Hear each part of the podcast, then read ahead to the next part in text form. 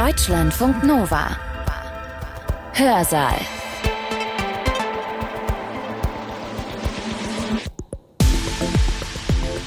Und ich bin Katrin Ohlendorf. Hallo. Ja, wer regelmäßig hier zuhört, der weiß, dass ich lang nicht mehr im Hörsaal war. Ich habe eine Auszeit genommen. Und in der war ich unter anderem viel wandern. Zum Beispiel war ich viel hier unterwegs im Wald und es war wirklich wunderschön, kann ich sagen. Ich habe dabei allerdings auch viele Stellen gesehen, die weniger schön waren. Ganze Flächen waren kahl, meistens da, wo mal Kiefern standen, aber nicht nur. Ja, die große Frage ist, wie lange unser Wald hier in Deutschland noch so aussieht, wie er das tut, beziehungsweise lange Zeit getan hat, weil an vielen Stellen, da hat er ja schon Probleme, vor allem Stadtwälder. Ja, und Experten und Expertinnen zufolge wird das noch viel schlimmer werden. Ja, und wenn Bäume sterben, das kann sich ja jeder denken, dann wird es auch eng für diesen Kollegen hier zum Beispiel. Das ist ein Eichelheer. Und all die anderen Vögel, Insekten und so weiter, also Tiere und andere Lebewesen generell. Vor welchen Herausforderungen steht unser Wald? Darum geht es heute hier im Hörsaal. Und wir jammern nicht nur, nein, wir schauen uns gleich auch eine ganz konkrete mögliche Lösung an. Dürreperioden, Hitzeperioden, Überflutungen, vermehrt Stürme. Wir wissen, dass wir etwa bei einem Grad Temperaturerhöhung eine Verschiebung der ökologischen Zonen bekommen von 160 Kilometern. Wir werden Flächen bekommen, die sind zu trocken für unsere einheimischen Bäume. Wenn wir jetzt da fremde Bäume holen von irgendwoher, schaffen die denn überhaupt bei uns zu überleben? Können sie denn die Lücken füllen von den Bäumen, die wir möglicherweise dann nicht mehr im Wald haben? Was bringt es für Risiken mit sich und was bringt es für Chancen? Was wir beobachten konnten, ist wirklich phänomenal. Ja, also ich finde, das klingt vielversprechend, kleiner Cliffhanger. Mehr dazu gleich im Vortrag. Wie immer gebe ich euch vorab aber noch ein paar kurze Infos mit auf den Weg. Es geht hier also gleich um neue Baumarten, beziehungsweise nicht neu, aber hier neu. Bäume, die es hier eben aushalten würden, selbst wenn die miesesten Klimawandelprognosen sich bewahrheiten sollten. Und die auch dasselbe leisten würden wie unsere jetzigen Bäume und nicht zuletzt auch keinen Schaden anrichten. Tja, welche Bäume könnten das sein? Zum Glück gibt es Forscherinnen und Forscher, die sich dieser Frage schon lange widmen und nicht erst seit solche Schäden auch von den größten, ich sag mal in Anführung Skeptikerinnen, nicht mehr wegzudiskutieren sind. Denn die Antwort auf diese Frage, die braucht nun mal verdammt viel Zeit. Bäume müssen schließlich wachsen. In Frankfurt, da haben Forschende 2011 schon damit angefangen zu untersuchen, welche Eichen auch unter veränderten Klimabedingungen dort noch wachsen könnten, statt der heimischen Stieleiche, für die es langsam zu trocken wird. Und die Ergebnisse, die gelten natürlich nicht nur für Frankfurt. Die Biologin Vera Holland, die unseren heutigen Vortrag hält, war mehrere Jahre an diesem Projekt beteiligt, das übrigens im September abgeschlossen wurde. Sie ist Postdoc am Institut für Ökologie, Evolution und Diversität der Goethe-Uni in Frankfurt am Main.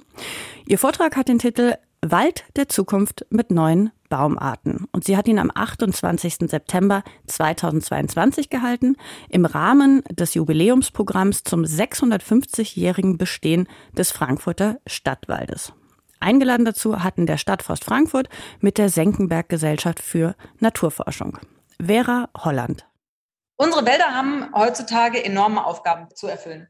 Wir sprechen hier von den sogenannten Ökosystemfunktionen oder den Ökosystemdienstleistungen. Und gerade Stadtwäldern kommt da eine ganz besondere Rolle zu, weil sie schlicht und ergreifend den Städten viele wichtige Funktionen, wie zum Beispiel die Kühlung oder auch die Naherholung für die Bürger, äh, direkt gewährleisten. Wir haben natürlich auch noch Funktionen wie zum Beispiel den Wasserrückhalt. Und wir haben heutzutage ähm, einen immer größeren Bedarf an nachwachsenden Rohstoffen, also an Holz. Ähm, und dieser Bedarf an Rohstoffen lässt sich ganz oft nicht vereinbaren mit einem weiteren wichtigen Punkt, den wir immer stärker ins Auge fassen sollten, und zwar den Arten- und Klimaschutz. Denn unsere Verantwortung im Arten- und Klimaschutz wächst quasi auch täglich gegenüber. All diese Funktionen kann der Stadtwald in der jetzigen Situation nicht mehr so gut erfüllen weil wir gerade, wir hatten über Frankfurt gesprochen, in Frankfurt 96 Prozent der Bäume mit Schäden vorfinden. Und das geht über alle Baumarten hinweg. Und wenn wir jetzt einen Blick in die Zukunft wagen und uns mal die Klimaprognosen für die Zukunft äh, angucken, dann sieht es nicht wahnsinnig rosig aus. Wir sehen hier oben eine Abbildung, wo einfach mal die Temperatur dargestellt wurde. Und zwar von 1950 bis 2005 sehen Sie in Grau den historischen Temperaturverlauf. Ab 2005 sehen Sie dann eine Projektion in die Zukunft. Und was man hier gemacht hat, man hat einfach geguckt, was würde geschehen, wenn wir ab morgen quasi CO2 neutral haushalten würden und was passiert, wenn wir einfach weitermachen wie bisher. Und da sehen wir, wir bekommen eine wahnsinnig große Unsicherheit von fast drei Grad an dieser Stelle, die in der, in der Zukunft an Temperatur zugelegt werden könnte. Jetzt müssen wir dazu wissen, diese Projektion bezieht sich nicht nur auf die Landmassen, sondern auch auf die Ozeane. Das heißt, auf den Landmassen geht man davon aus, dass wenn es ganz schlecht läuft und wir tatsächlich weiter diesen roten Weg hier einschlagen, dass wir nicht bei drei, vier Grad plus, sondern bei fünf oder sechs Grad plus landen. Das ist natürlich enorm viel. Zusätzlich haben wir das Problem, dass sich nicht nur die Temperatur erhöht, sondern dass wir auch ähm, eine massive Veränderung in den Niederschlagsmustern sehen. Wenn Sie hier mal auf die Weltkugel schauen, dann sehen Sie, wenn man nach Mitteleuropa guckt, das ist in so einem hellen Gelb. Das heißt, der durchschnittliche Jahresniederschlag scheint sich kaum zu verändern. Aber die Verteilung, wie diese Niederschläge äh, im Jahr fallen, das verändert sich deutlich. Und das führt dazu, dass wir im Sommer oftmals lange Trockenperioden bekommen werden. Und kombiniert mit den doch steigenden Temperaturen sehen wir dann, dass in Mitteleuropa einfach der Bodenwassergehalt sehr stark nachlässt. Und das ist für ganz viele Bäume ein unglaublich großes Problem. So, welche Folgen kann das für einen Wald haben? Wir haben schon gesagt, wir haben Dürreperioden möglicherweise, wir haben Hitzeperioden. Regional kommt es dann aber auch immer mal zu Überflutungen, weil einfach viel Regen auf einmal fällt. Wir haben im Winter durch die milderen Temperaturen eine reduzierte Schneebedeckung und das führt zu häufigeren Frost- und Tauzyklen. Auch das ist was, was Pflanzen oftmals nicht gut wegstecken. Die Spätfröste im Frühjahr bleiben uns leider Gottes erhalten und es kommt zu einer Häufung von Extremwetterlagen, die einfach beispielsweise vermehrt Stürme über uns bringen. Das sind die direkten Folgen. Dann haben wir aber auch noch eine ganze Reihe an indirekten Folgen, das heißt, die sekundär quasi auf die Bäume wirken. Wenn wir zum Beispiel im Sommer eine, eine starke Dürreperiode haben, dann wirkt es einfach auf den Lebenszyklus der Bäume, indem die Vegetationsperiode verkürzt wird, weil Bäume einfach dann früher beispielsweise in den Laub, Laubwurf gehen. Wir haben veränderte Umsatzraten der Laubzersetzung. Das bedeutet, wir haben Unterschiede in der Nährstoffgewährleistung für die Bäume. Wir haben erhöhte Anfälligkeiten für Pathogene. Wenn die Bäume ohnehin geschwächt sind, dann können Bakterien und Pilze viel größere Schäden anrichten. Und wir haben eine erhöhte Zahl von Schädlingen. Einfach dadurch, dass es wärmer wird und Schädlinge oftmals schaffen, mehrere Generationszyklen aneinander zu hängen. Der Baum oder der Wald an sich hat jetzt verschiedene Ebenen in denen er auf diese Folgen reagieren kann. Und ich habe Ihnen hier mal eine, ein Ökogramm von Ellenberg mitgebracht, was ganz schön zeigt, wie die Wälder bei uns in Mitteleuropa aufgebaut sind. Wir haben hier einmal auf der X-Achse von sauer nach alkalisch den Boden dargestellt und dann mal von sehr nass bis sehr trocken. Sie sehen, im sehr nassen Bereich wächst kein Wald, im sehr trockenen Bereich wächst auch kein Wald. Und dazwischen haben wir unsere europäischen Hauptbaumarten. Und Sie sehen hier in der Mitte steht ganz groß Fagus sylvatica. Fagus sylvatica ist die Buche und die Buche sitzt im Grunde da, wo alle gerne wären. Alle Baumarten würden gerne wachsen, wo die Buche wächst, aber die Buche ist einfach ein sehr konkurrenzstarker Baum und deswegen müssen sich die anderen Arten hier mit den Randbereichen begnügen. Wenn wir hier ins Trockene gucken, dann sehen wir, wir finden hier vor allem Quercus, das sind unsere einheimischen Eichen, die Stieleiche, die Traubeneiche und wir sehen Pinus, das sind Kiefern.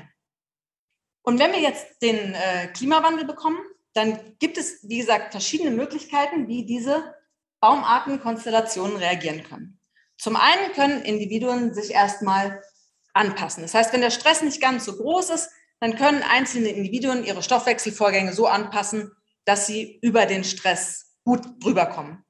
Wenn äh, der Stressor allerdings zu lange dauert, kann es passieren, dass diese phänotypische Plastizität nicht mehr ausreicht, das Individuum anzupassen und die Population beeinträchtigt wird. Das heißt, manche sterben, manche überleben, Survival of the Fittest.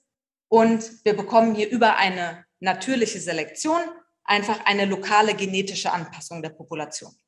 Soweit, so gut. Wenn der Stress jetzt weiter voranschreitet, fangen Lebewesen normalerweise an, sich dem Stress zu entziehen. irgendwie muss man den Stress vermeiden und sie probieren wegzuwandern.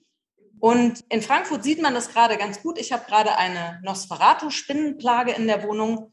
Wir haben die blau-schwarze Holzbiene bei uns in den Gärten. Das ist ein sehr schönes Tier, ist vielleicht auch schon mal jemandem von Ihnen aufgefallen. Wir haben die Bernsteinschaben, alles Tiere, die dieser Migration unterliegen und die diesen, die einfach normalerweise aus wärmeren Gebieten kommen und jetzt diese Warmfront quasi nutzen, um zu uns zu wandern. Bei Bäumen ist es mit der Migration nicht ganz so einfach. Und es gibt eine Gruppe aus Freiburg, die hat das mal versucht darzustellen, wie so Migrationsrouten der europäischen Hauptbaumarten aussehen würden. Und wir sehen hier ähm, die Verteilung der Hauptbaumarten von 1950 bis 2000. Und wir sehen, wenn wir hier nach Deutschland gucken, vor allem diesen hellen Grünton. Und über das helle Grün haben wir schon geredet. Das ist Fagus sylvatica.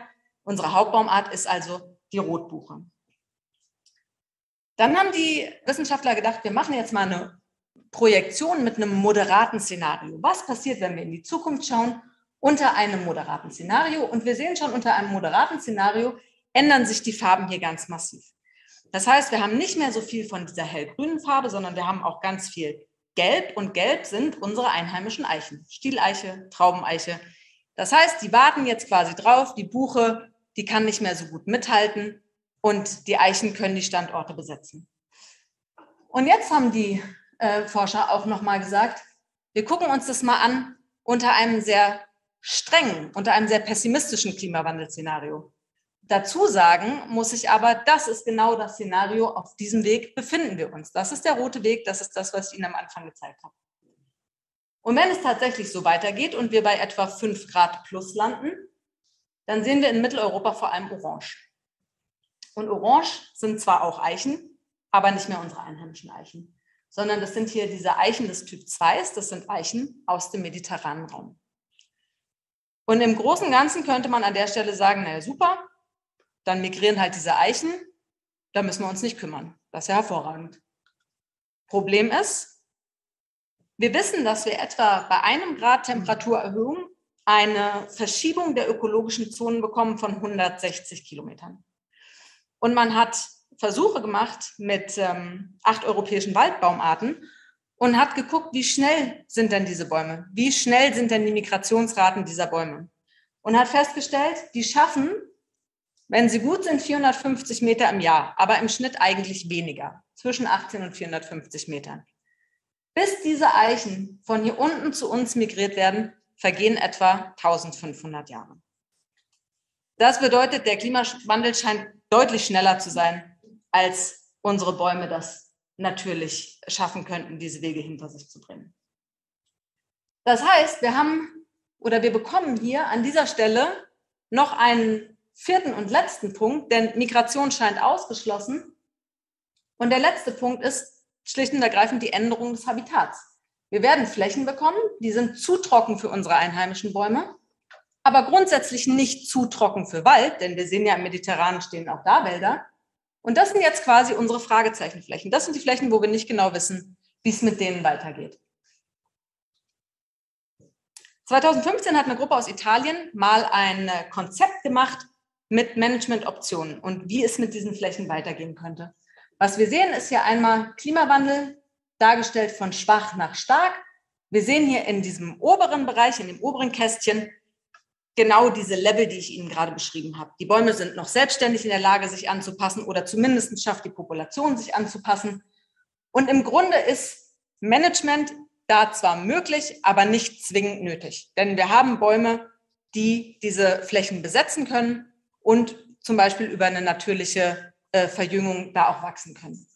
Hier unten haben wir den Bereich, wo der Klimawandel dann ganz, ganz stark zugeschlagen hat.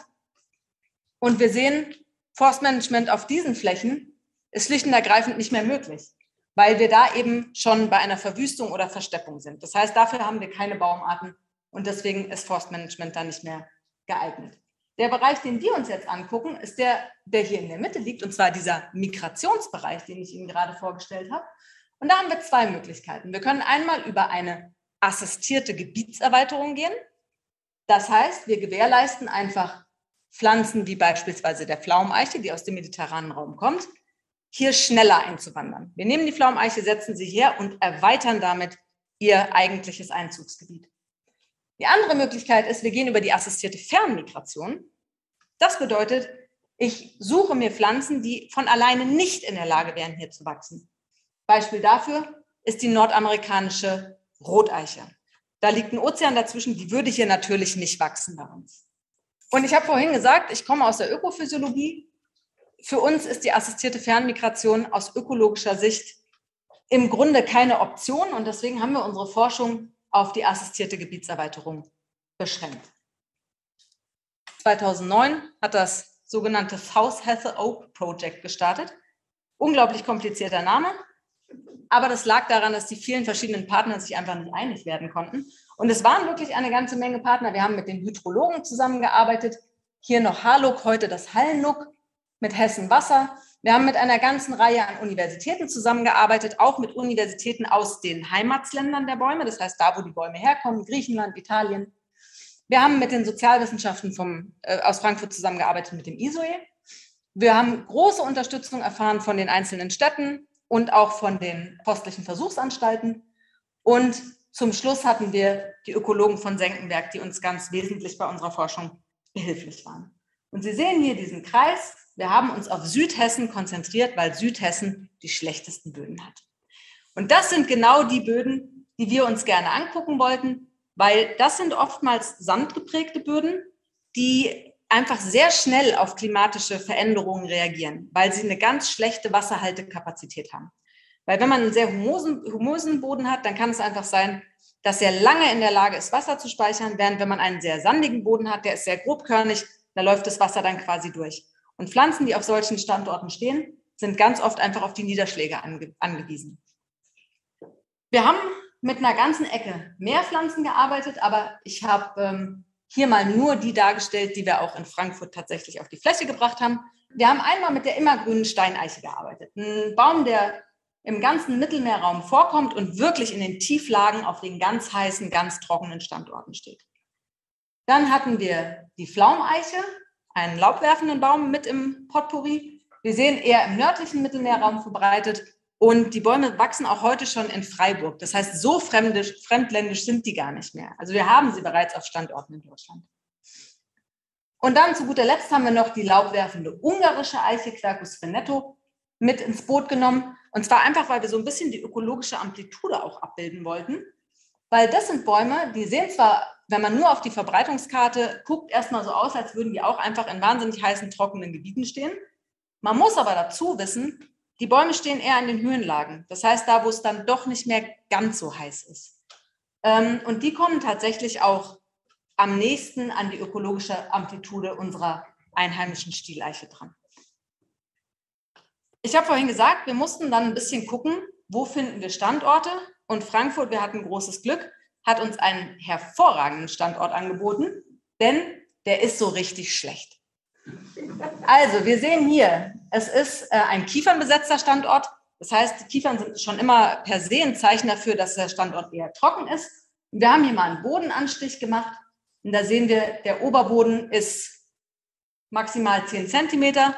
Das heißt, so richtig viel Nährstoffe zu holen gibt es da nicht. Ab da wird es sehr sandig. Wir haben dann in dieser zweiten Fraktion etwa 83 Prozent Sand. Das ist schon ziemlich viel.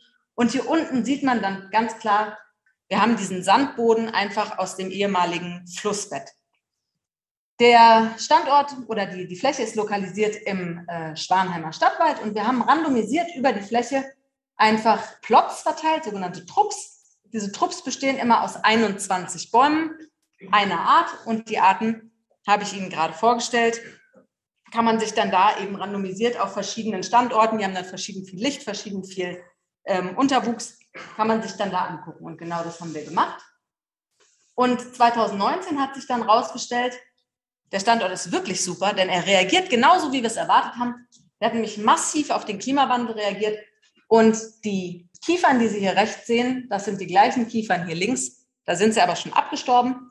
Und ganz links sehen Sie das Chartbild, warum sie abgestorben sind. Die Bäume haben einfach 2018 viel zu wenig Wasser gekriegt, haben dann einen Borkenkäferbefall gehabt und waren einfach nicht mehr in der Lage, durch das wenige Wasser genug Harz zu bilden, um jetzt diese Borkenkäfer erfolgreich abzuwehren.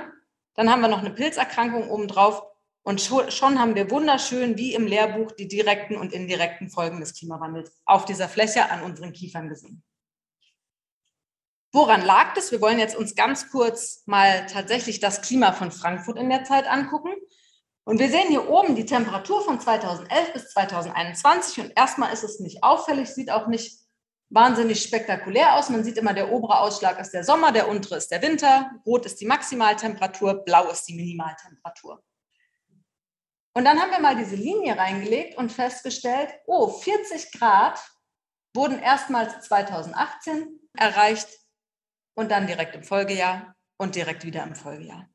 Also das heißt, wir haben hier doch einen enormen Anstieg der sommerlichen Maximaltemperatur. Wenn man sich dann die Niederschläge dazu anguckt, sieht man auch, 2018 war nicht nur das Jahr, wo wir erst das erste Mal über 40 Grad gekommen sind, sondern wir haben auch unglaublich geringe Sommerniederschläge gehabt.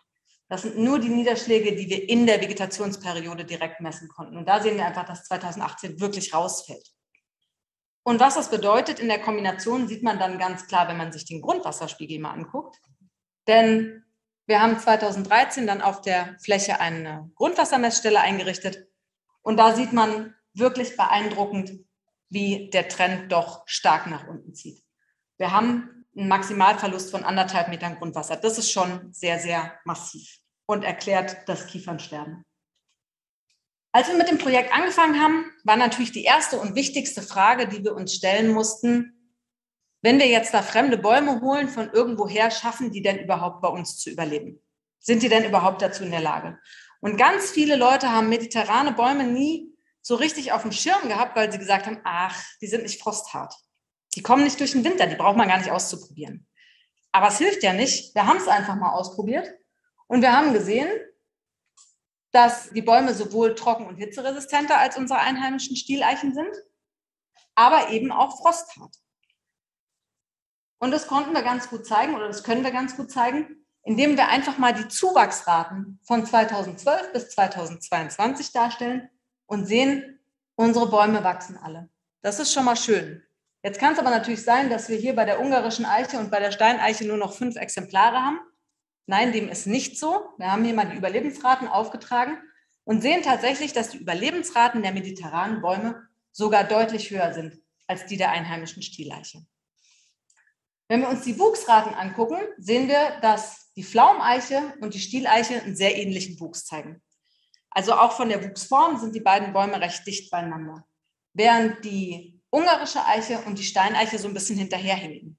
Die Bäume sind deutlich kleiner. Und für uns als Ökophysiologen war es natürlich spannend zu sehen, warum sind diese Bäume deutlich kleiner. Wir wissen, dass die Bäume auch auf anderen Böden massiv andere Zuwachsraten haben können. Aber im Schwanheimer Stadtwald haben wir gesehen, Quercus ilex und Quercus frenetto bleiben klein.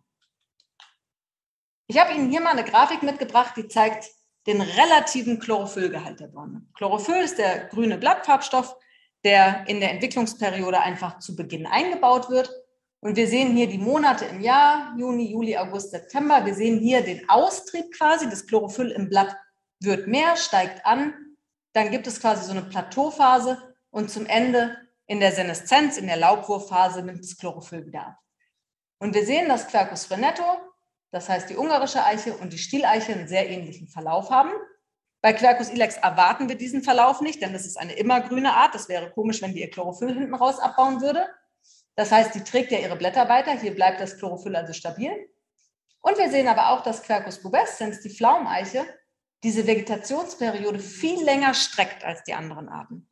Und das ist mit einer der Gründe, warum sie natürlich auch viel länger Zeit hat, Biomasse zu akkumulieren und zu wachsen. An dem Punkt fragen Sie sich jetzt bestimmt, naja gut, aber Quercus ilex wirft ja die Blätter gar nicht ab. Dann müssten diese Quercus ilex Bäume ja deutlich größer sein. Und jetzt kommen wir zurück zur Frosthärte. Wir sehen hier eine kleine Quercus ilex im Winter. Und was im ersten Jahr passiert ist, und das ist tatsächlich was, was bei Ilex relativ häufig ist, was wir bei den anderen Arten aber gar nicht haben, wenn der Frost in den ersten zwei Jahren zu massiv ist und die Bäume noch sehr klein sind, dann kann es eben passieren, dass uns der Haupttrieb abstirbt. Das ist nicht dramatisch. Eichen sind unglaublich robust. Die treiben einfach im nächsten Jahr wieder neu aus. Aber das ist natürlich wenn das ein, zwei, drei Jahre in Folge passiert, was, was das Wachstum im Vergleich zu den anderen Arten natürlich deutlich beeinträchtigt. Bei Quercus frenetto ist es ein bisschen schwieriger, die Erklärung zu finden. Wir haben die Erfahrung gemacht und wir haben äh, mit anderen Kollegen gesprochen, die auch ungarische Eiche gepflanzt haben. Und uns wurde immer gesagt, ihr müsst euch einfach nur entspannen, habt Geduld, irgendwann passiert irgendwann schießen die. Das ist tatsächlich dieses Jahr besser, aber noch, wir warten noch verzweifelt darauf, dass sie schießen. Quercus frenetto hat insgesamt etwas kürzere Vegetationsperiode, weil sie einfach sehr früh in Laubwurf geht und aber wie, wie äh, die Stieleiche ähnlich austreibt. Und ähm, wir gehen davon aus, es ist aus anderen Studien bekannt, dass die Bäume erstmal wahnsinnig viel ähm, Invest in die Wurzelmasse stecken. Das heißt, sie versuchen erstmal so, so viel wie möglich unterirdische Biomasse zu machen. Das hilft natürlich in trockenen Zeiten, aber der Förster, der die Pflanzen pflegen muss, immer wieder freischneiden muss, der würde sich natürlich freuen, wenn sie etwas schneller aus dem Gröbsten raus sind. Unsere ersten beiden Fragen konnten wir quasi positiv beantworten. Da waren wir sehr froh. Was für uns aber auch wichtig war und warum wir das Projekt mit diesen Baumarten und nicht mit ähm, anderen Baumarten gemacht haben, war, dass wir sicher gehen wollten, dass die Bäume dem Ökosystem nicht, schaden, nicht noch zusätzlich schaden. Zu den ganzen Problemen, die wir im Ökosystem, Ökosystem haben, sollten diese Bäume jetzt nicht noch negativ auf die Habitate einwirken. Und bei diesen negativen Folgen geht es immer darum, zu gucken, sind die Pflanzen zum Beispiel in der Lage, invasiv zu werden, sich also ungehemmt auszubreiten. Das ist bei Eichen, Gott sei Dank, oftmals nicht so das große Problem. Dann gibt es neue Schädlinge. Das sehen wir ja ganz viel. Viele der Krankheiten, die wir derzeit im Wald haben, kommen von irgendwo anders. Und da ist es natürlich wichtig, nicht noch mehr neue Schädlinge einzuschleppen. Aber wir hatten es vorhin von der schwarzen Holzbiene und der Bernsteinschabe. Die Schädlinge, die sind alle schon hier, weil die machen den Landweg deutlich schneller. Und dazu kommt, dass die Bäume, die wir gepflanzt haben und unsere einheimischen Bäume, es gibt immer Übergangsregionen, wo die Bäume sowieso nebeneinander vorkommen. Das heißt, Flora und Fauna können sich evolutiv da mitentwickeln. Das ist natürlich ein ganz wichtiger Punkt. Was uns aber auch wichtig war, ist nicht nur schaden die Bäume nicht, sondern haben sie vielleicht auch Nutzen. Und da geht es ganz, ganz klar darum zu sagen, können sie denn die Lücken füllen von den Bäumen, die wir möglicherweise dann nicht mehr im Wald haben? Das heißt, wenn Stieleiche abgeht, unsere äh, einheimische Stieleiche ist einer der insektenreichsten Bäume, die wir im Wald haben, also ein, ein Biotop für sich im Grunde. Und jetzt die Frage, können die neuen Pflanzen als Nahrungsquelle dienen, als Lebensraum dienen? Und das haben wir im Labor mit viel Mühe mal getestet. Und zwar erstmal an einem Schädling. Hier oben sehen Sie den Schwammspinner. Jede Eiche hasst den Schwammspinner oder jeder Förster. Vielleicht die Eiche nicht so, aber der Förster. Ähm, der Schwammspinner ist eine polyphage Art, die frisst im Grunde alles. Aber eben auch Eiche. Und wir wollten jetzt wissen, wenn sie alles frisst, ist sie ja nicht so wählerisch. Vielleicht frisst sie ja auch unsere mediterranen Eichen. Und deswegen haben wir so Schwammspinner-Räubchen genommen und haben denen immer einmal die einheimische Art zur Verfügung gestellt und dann drei Blattscheiben von der fremdländischen Art und haben schlicht und ergreifend geguckt, fressen die das? Fressen die das und wie viel fressen die?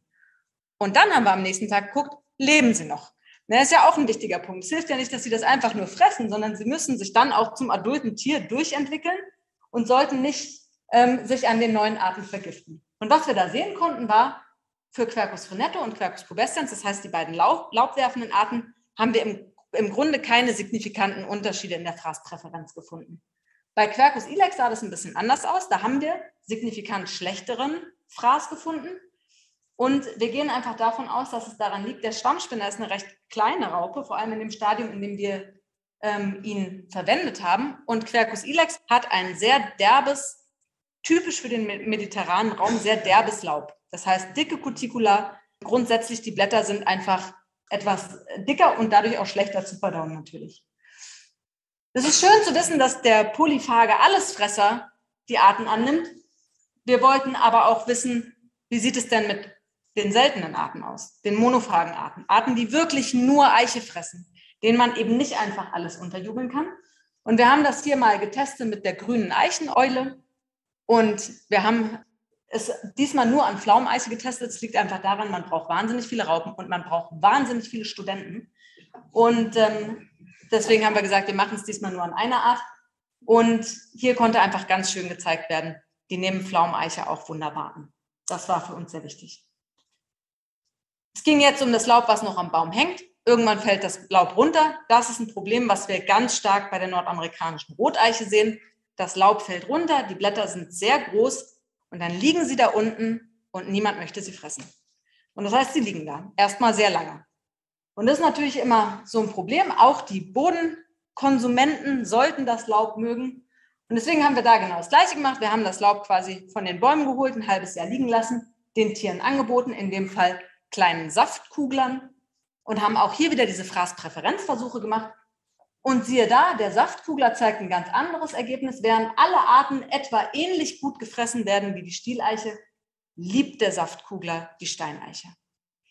Liegt ein bisschen daran, dass man weiß, dass diese, dass diese Tiere ähm, stickstoffhaltige Nahrung bevorzugen. Und wir haben dann die Blätter durchgemessen und das Kohlenstoff-Stickstoff-Verhältnis in den Blättern von Quercus ilex ist einfach sehr zugunsten dieses kleinen Saftkuglers verschoben. Und deswegen haben die diese neue Futterquelle wunderbar angenommen. Wir haben noch eine ganze Reihe anderer äh, Untersuchungen gemacht. Wir sind mit den Bäumen in Klimakammern gegangen, wir sind auf andere Flächen gegangen, wir haben genetische Untersuchungen gemacht, wir haben uns das Wurzelwachstum angeguckt, wir haben uns die Photosyntheseapparate angeguckt. Damit möchte ich Sie gar nicht langweilen. Ich habe es Ihnen kurz zusammengestellt. Und zwar habe ich einfach mal so eine Grobbewertung vorgenommen, wenn wir uns auf die drei Arten konzentrieren, die wir heute besprochen haben, also hier die Pflaumeiche, hier oben die ungarische Eiche und die Steineiche. Bei einem Ausfall, Ausfall von Quercus robur sehen wir Pflaumeiche super, gute Wuchsraten, gute Überlebensraten, ökologisch wird sie super gut angenommen. Alle anderen Ergebnisse sprechen auch für sie. Also das ist durchaus ein Baum, den man mal im Hinterkopf behalten kann. Bei der Frenetto, ungarische Eiche, hatten wir ein bisschen das Problem mit dem langsamen Wuchs, weil das natürlich, wie gesagt, einfach, wenn man sich da immer drum kümmern muss, ähm, ist es ein bisschen schwierig. Ich hoffe, dass wir nächstes Jahr sehen, dass sie endlich den Schuss macht, auf den wir jetzt die ganzen Jahre gewartet haben. Ähm, und bei Quercus ilex ist es so ein bisschen die Einschränkung, weil sie doch am weitesten ähm, von der Genetik am weitesten weg ist von unseren Arten, dass wir sagen, das wäre wahrscheinlich ökologisch gesehen das die, die schlechteste Alternative. Aber ich glaube, in 30 Jahren haben wir möglicherweise nicht mehr so viel Wahlmöglichkeiten. Das heißt, auch die sollte man nicht vergessen. Nachdem wir wussten, die Bäume sind alle gut evaluiert, sind wir nochmal mit den Bäumen in die Fläche, aber diesmal mit Herkunftsversuchen. Das heißt, wir haben geguckt, ob es einen Unterschied macht, ob die Bäume eben aus Italien kommen oder aus Griechenland. Also in Italien kann man sagen, das Klima ist etwas ähnlicher und in Griechenland sind wir dann quasi schon 2100 klimatisch eher angesiedelt. Ähm, und wir wollten wissen, macht es Unterschiede, wo das Saatgut herkommt. Wir haben gesehen, es macht Unterschiede, die sind aber relativ marginal. Was wir aber noch gesehen haben, und das ist das eigentlich Spannende ist, Sie sehen hier die Fläche am Campus Riedberg. Die gleiche Fläche haben wir auch im Stadtwald gepflanzt. Und was wir beobachten konnten, ist wirklich phänomenal. Denn während die Pflanzen auf dem schlechten Standort im, äh, im äh, Stadtwald irgendwie anderthalb Meter hoch sind, sind die Pflanzen, die zur gleichen Zeit in den Boden gekommen sind, am Campus Riedberg etwa fünf Meter hoch. Das heißt, da sehen wir, was es für einen unglaublichen Unterschied macht, auf welchen Boden die kommen und dass man eben nicht sagen kann, ja, die mediterranen Arten, die mögen nur die schlechten Böden oder die können am besten auf den schlechten Böden. Die können da sehr gut, aber wenn man ihnen einen guten Boden anbietet, nehmen sie den auch sehr gerne. Wir haben versucht, am Ende so mal einen groben Leitfaden zu erarbeiten. Das Projekt ist jetzt, wie gesagt, im elften Jahr. Und was wir grundsätzlich sagen, ist, egal was man in den Wald stellt, man sollte immer vorher gründlich gucken, was bringt es für Risiken mit sich und was bringt es für Chancen mit sich.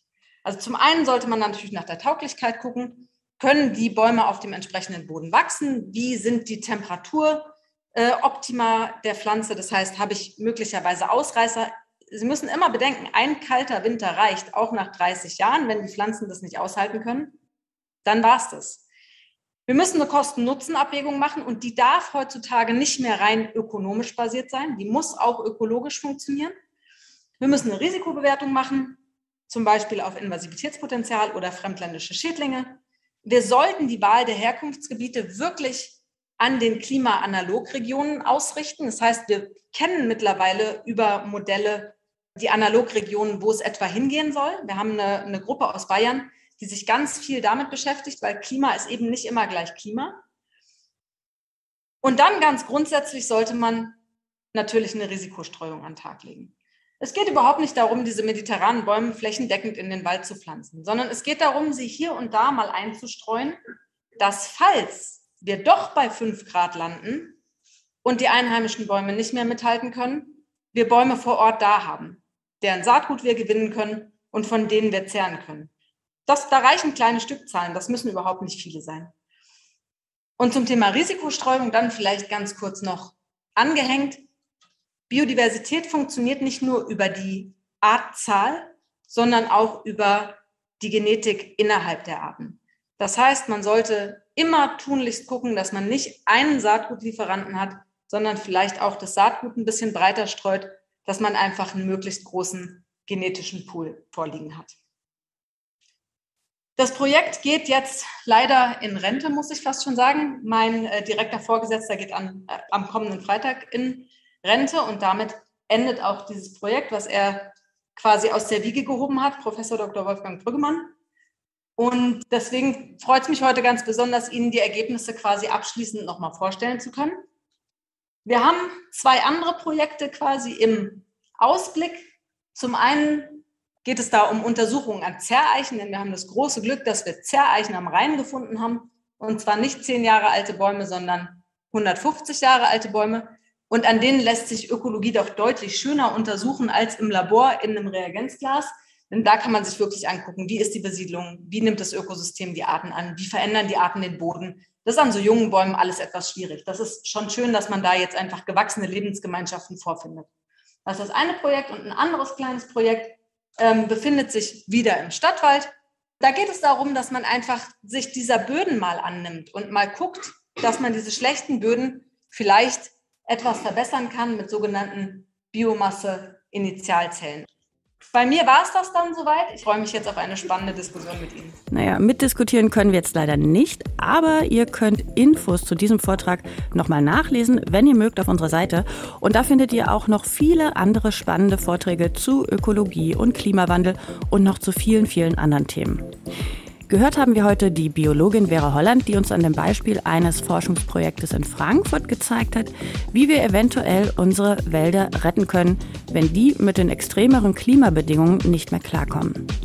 Ich bin Katrin Ohlendorf. Ich freue mich, dass ihr dabei wart. Bis zum nächsten Hörsaal.